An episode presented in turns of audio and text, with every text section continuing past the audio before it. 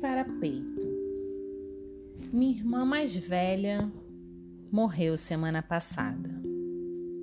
Ia de carro com o marido até Iguatu, quando uma caminhonete apareceu na contramão da pista e os pedaços das latarias viraram bolinhas. Eu deveria ter feito uma missa de sétimo dia, mas não fiz. Foi um escândalo no resto da família e um falatório enorme entre os vizinhos. Mas eu não tenho religião e minha irmã não merecia tanto agrado. Se acreditava que iria para o céu, como se gabava e esfregava na minha cara, então que fosse de qualquer forma. Não seria uma missa organizada por uma gilete, como ela me chamava, que faria diferença. Providenciei o velório e o enterro. Na verdade, a funerária fez essa parte toda. A glória de ter um plano funerário é essa não lidar com o corpo, não se preocupar com quase nada. E depois a pessoa é enterrada num cemitério de Campo Verde, com plaquinhas no chão, muito melhor do que ela merecia. Se eu fosse religiosa, colocaria uma cruz no caminho da estrada, bem lá onde o acidente aconteceu. Talvez coloque, só pela raiva uma cruz das mais fuleiragens, tombando para o lado, com os lamentos escritos em ortografia sofrível. A questão é que, com a morte dela, herdei dois quadros. Tive também que pegar muitas outras coisas na casa dela que ainda não tinha filhos e dar fim. Vender móveis, eletrodomésticos, procurar quem quisesse as roupas e sapatos, doar para quem precisa, jogar um mundo de lixo fora. Porém, aqueles dois quadros eram passados de mulher para mulher desde a nossa bisavó. Talvez até antes dela, mas não lembro, não conhecia a anterior certeza mesmo é que estavam pendurados na casa de Bisa Mocinha, na sala, muito bem colocados, em destaque, com flores falsas na mesinha logo abaixo. E apesar de pouco frequentar a casa de Bisa, porque ela pouco viveu enquanto eu era criança, os dois quadros viveram com minha avó em seguida. Eu não tenho religião, mas acredito em muitas coisas. Uma delas é que as mulheres da minha família atraem um pouco de tragédia. Não duram muito.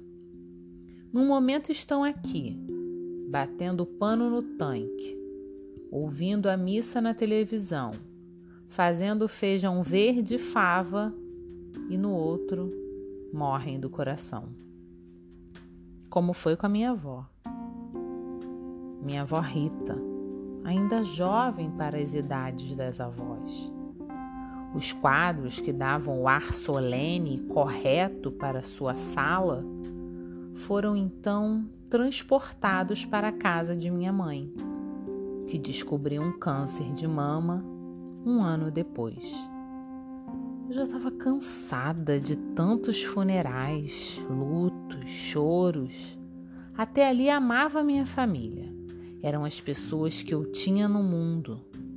E eu não pensava que as pessoas que eu tinha no mundo precisavam me conhecer melhor do que o dia a dia comum de todos os dias. Não pensava que a vida com aquelas pessoas, com aquelas mulheres, era mais do que o café coado de manhã, o arroz com feijão do almoço, o bolo de macaxeira da tarde, a janta que misturava tudo isso. Até ali, família não era amizade. Quem eu era com as mulheres da minha família era um indivíduo completamente diferente de quem eu era com os meus amigos. E depois de tantas mortes, diante da ameaça da morte da minha mãe, eu tive a péssima ideia de compartilhar o meu verdadeiro eu com duas mulheres que me restavam. Depois dessa decisão, cheguei ao hospital toda cheia de beijos para minha irmã e minha mãe. Falei que as amava muito e por isso tinha algo importante para contar. Preciso contar porque é parte importante de quem eu sou e vocês merecem saber. Não mereciam porra nenhuma. Que obrigação eu tinha? Não era sobre elas. Mas contei. A palavra bissexual encontrou um silêncio maior do que o silêncio de qualquer hospital. As enfermeiras desapareceram. Os carrinhos de limpeza, de medicamentos, os botões que chamavam ajuda, só dois olhos confusos e agredidos me encaravam. E quando o silêncio foi desfeito, primeiro minha irmã explicou para minha mãe o que era bissexual. É ser gilete, cortar dos dois lados. Minha mãe balançou a cabeça desaprovando. Se tivesse mais ânimo, falaria muito, mas tudo que foi dito passou pela religião e pelo que as pessoas diriam. Talvez até mais pelo que as pessoas diriam. Nossa mãe com câncer. E você vem aqui com uma coisa dessas. Desde quando você é isso? Inventou agora, só para piorar o estado de saúde da sua própria mãe?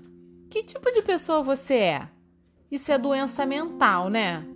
Vou mandar te internar no Santa Teresa. Ana Paula, não é assim que funciona.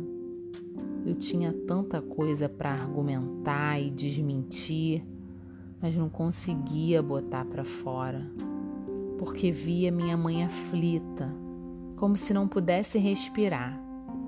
Eu só deixei para lá. Eu ainda disse que amava minha mãe, é claro, e fui embora. A relação com minha mãe não ficou tão abalada eu sabia que ela estava decepcionadíssima, mas também que morreria em breve. E as coisas tomam outra perspectiva. Se não tomarem, meu bem, aí você é uma peça muito ruim mesmo. Minha irmã, que não teve jeito. Meu nome foi de Mariana para apenas Gilete. Queria me provocar, me agredir sempre que desse. E quando minha mãe morreu e eu me afastei, fechei todas as portas, cortei contato. Só soube de algo quando o acidente aconteceu. Há quatro dias fui na casa dela fazer a limpeza, tirar as coisas, botar a placa de vende-se. Uma casa grande, mas não moraria ali. Vender e usar o dinheiro para morar em São Paulo é a ideia. Não tenho mais ninguém aqui, só tenho os dois quadros. Olho para as molduras douradas, as figuras pintadas com olhos meio doces, meio sofridos, e lembro de todas as mulheres que vieram antes de mim, as que guardaram esses quadros pendurados em suas casas, fizeram cerimônias em torno deles, pediram que fossem abençoadas, suplicaram pela luz que abençoasse a família e o casamento. Será que a bisa mocinha era casada com felicidade? Que depois que meu bisavô se tornou marido, era isso que ela queria? Eu sempre penso se minha bisavó e minha avó eram giletes como eu. Se minha mãe nunca olhou para uma mulher e sentiu por ela a mesma atração que sentia por um homem?